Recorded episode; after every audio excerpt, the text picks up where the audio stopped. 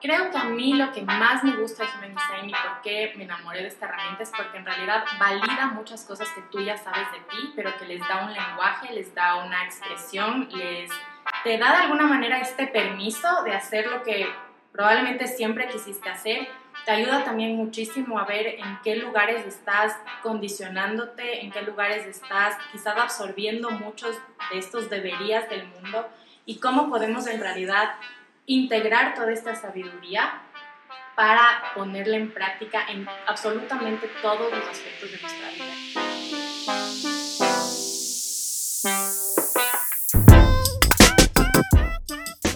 Bienvenidos a un nuevo episodio de El Yin de Tuyan Podcast. Hoy tenemos una invitada súper especial y vamos a estar conversando sobre Human Design.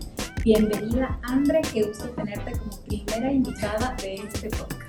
Muchísimas gracias, María. Estoy súper feliz de estar en tu podcast. Soy una oyente súper fiel desde el principio, así que súper honrada de estar conversando este tema que me parece tan interesante. Qué gusto. Les cuento un poco sobre Human Design. Andre nos va a comentar a profundidad de qué se trata, pero el mensaje más importante es que vamos a conocer cómo estamos conformados, cómo venimos diseñados y cableados y qué de eso nos hace únicos y especiales. El mensaje más importante es que debemos honrar nuestra individualidad para que de esa manera proyectemos lo mejor que tenemos al mundo. Entonces, Andre, cuéntanos de qué se trata Human Design. Claro que sí, creo que es justo lo que tú acabas de mencionar. Lo que a mí me gustó tanto de Human Design fue que resonó muchísimo con muchas cosas que yo sentía muy naturales en mí y que en realidad cuando las conocí esto me permitió un poco más em, de alguna manera adentrarme en estos dones, adentrarme en esta energía propia mía para poderla explorar y explotar en el mundo de una manera como más confiada. Entonces, el Human Design básicamente es una herramienta súper increíble de autoconocimiento que te va a dar un poco un mapa y una radiografía de cómo funciona tu energía, cuáles son tus dones que, en los que te puedes apalancar, los más intrínsecos, lo más natural, dónde pueden haber lugares en donde puedes estar absorbiendo energía de otras personas, condicionamiento de afuera, para que de alguna manera podamos tener este balance entre lo que absorbemos del mundo, pero siempre que esté alineado con lo que naturalmente somos. Buenísimo, me encanta.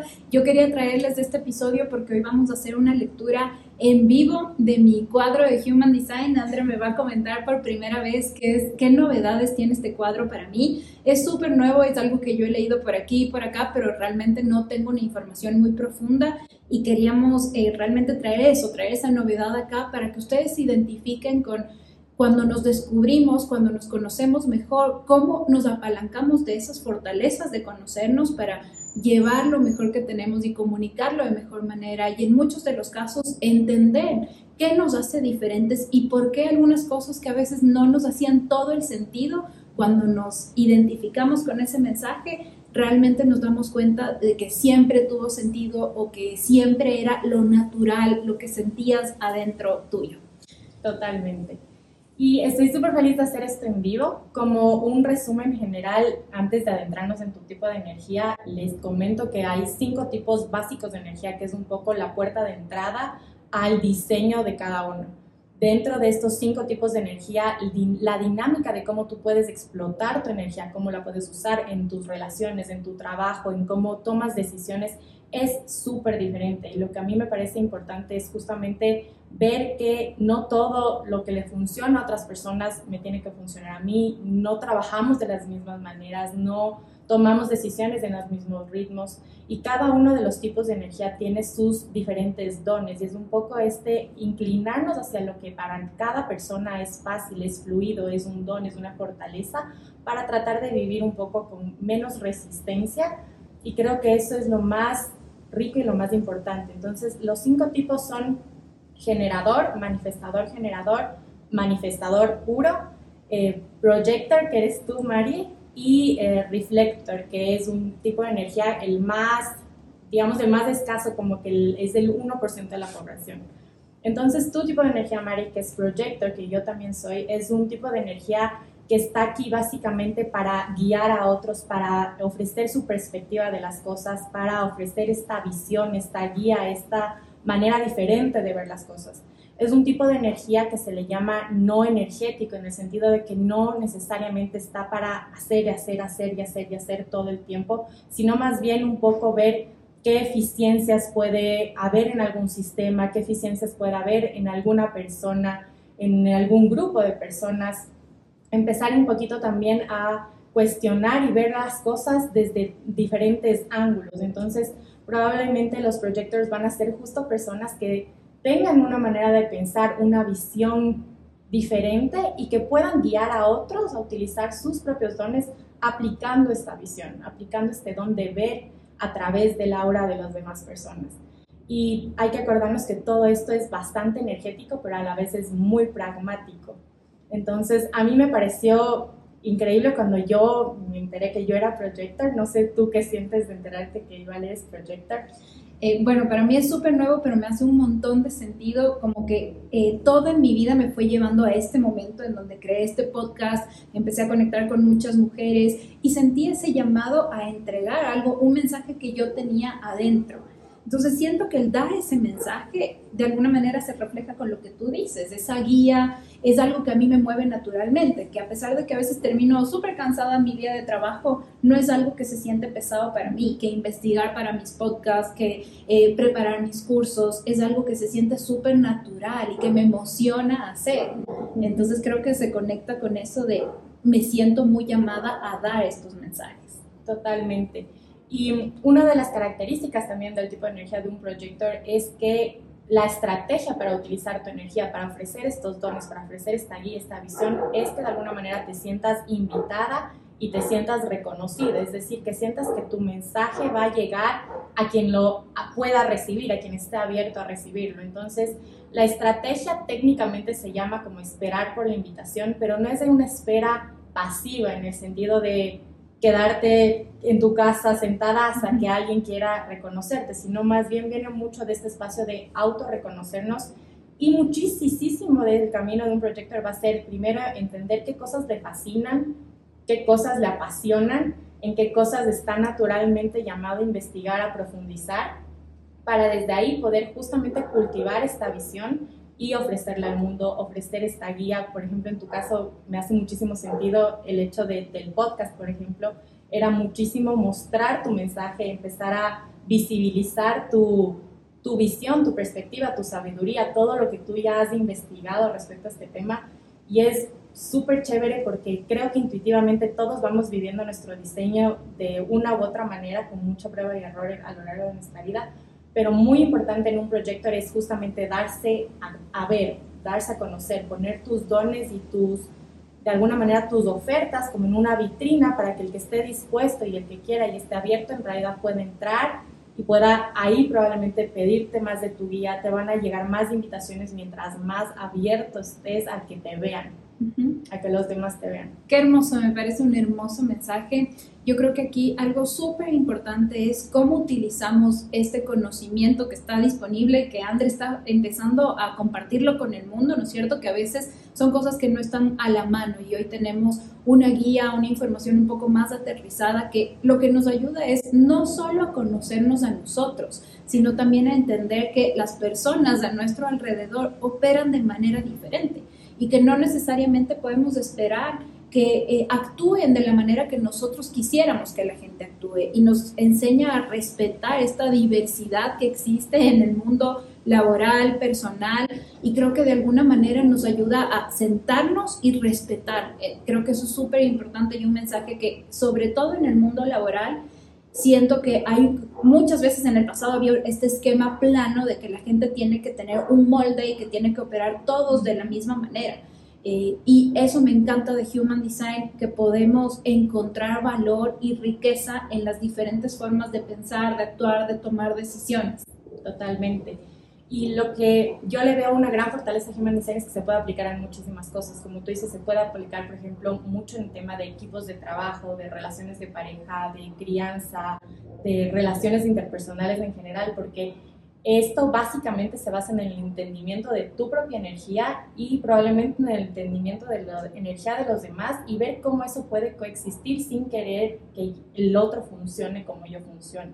Entonces yo en el mundo corporativo, por ejemplo, veo que hay una gran oportunidad de empezar como a flexibilizar ciertas cosas para que las personas se sientan más libres de vivir sus diseños, de contribuir a su propia manera, de aplicar de alguna manera sus propios ritmos, sus propias formas de pensar, para poder contribuir al todo de una manera como un poco más fluida. Entonces creo que hacia allá se puede ir moviendo mucho como el tema de el mundo laboral y me parece súper interesante que haya personas como tú que justamente están haciendo este, este mensaje, esta voz para que se vayan justamente moldeando estas estructuras de una manera diferente. Me parece súper interesante eso. Hermoso, André. ¿Qué más, qué cosas específicas podemos encontrar en el Human Design, en el cuadro que cada uno tiene? Eh, ¿Cuáles son como las diferentes cosas que podemos aprender a conocer de nosotros a través de esta metodología? Bueno, hay muchísimas cosas. Lo primero es entender lo que hablábamos de ahorita, es el tipo de energía y la estrategia de cada tipo de energía. Y lo segundo, en orden de importancia, viene a ser ya tu autoridad. En Human Design la autoridad se trata de la manera en que cada tipo de energía, en que cada persona toma decisiones. Hay ciertos, eh, ciertas autoridades que son más instantáneas, que son más espontáneas, que son más automáticas y la gente que tiene estas autoridades automáticas o espontáneas la verdad es que tienen que hacer caso a sus deseos o a su voz interior en el momento. En cambio, hay otros tipos que más bien tienen que sopesar estas decisiones con tiempo, quizás tomarse un poco más de horas o un par de días para llegar a esta claridad respecto a una decisión. Esto, por ejemplo, es con personas que tengan autoridad emocional, va a ser muy importante que no tomen una decisión cuando estén en una ola emocional, cuando estén muy felices por algo, porque probablemente se van a sobrecomprometer a ciertas cosas que quizás después no les hagan tanto sentido. Y en tu caso, María, tú tienes una autoridad que se llama Splenic, que básicamente es hacerle mucho caso como a esta voz de tu intuición, que va a ser como un susurro, como un sentimiento súper automático, súper de ese momento de sí, de no, de anda para acá, de haz esto, de em, responde tal cosa, manda esto, propone esto. Es, una voz como muy instantánea, muy única en cada persona. Yo tengo la misma autoridad que tú y para mí cuando yo me enteré de esto me hizo mucho sentido, muchísimo sentido, es algo que yo había sentido desde muy niña. No sé a ti si es que te resuena también. Me hace un montón de sentido, en especial porque creo que en el mundo laboral yo antes vivía reflejada o quería vivir en este molde que yo había aprendido que era el molde del éxito. Y cuando me empecé a cuestionar era porque algo adentro mío me decía, no es por ahí el camino. Sé tú, sé más auténtica, muéstrate como eres, eh, sé súper femenina como te interesa ser, no tienes que parecer ruda para ser exitosa. Como todo este mensaje era confuso, era súper confuso porque era un choque contra la realidad en la que yo vivía en ese momento. Eh, sin embargo, cuando empecé a escuchar mi voz y cuando empecé no solo a escucharla, sino realmente a llevar afuera lo que esta voz me decía adentro, fue cuando empecé a ver un diferente camino a nivel profesional, empecé a mostrarme con, con, esa autoridad que puedes llegar a tener cuando te sientes seguro de ti mismo. Y siento que cuando no, cuando me quedaba callada era porque no estaba mostrando lo que realmente pensaba. Entonces me pasa un montón que la gente se sorprende de que a veces en, en el ámbito laboral yo llego con ideas a veces muy firmes o, digo las cosas que no me parecen y eso puede ser un choque.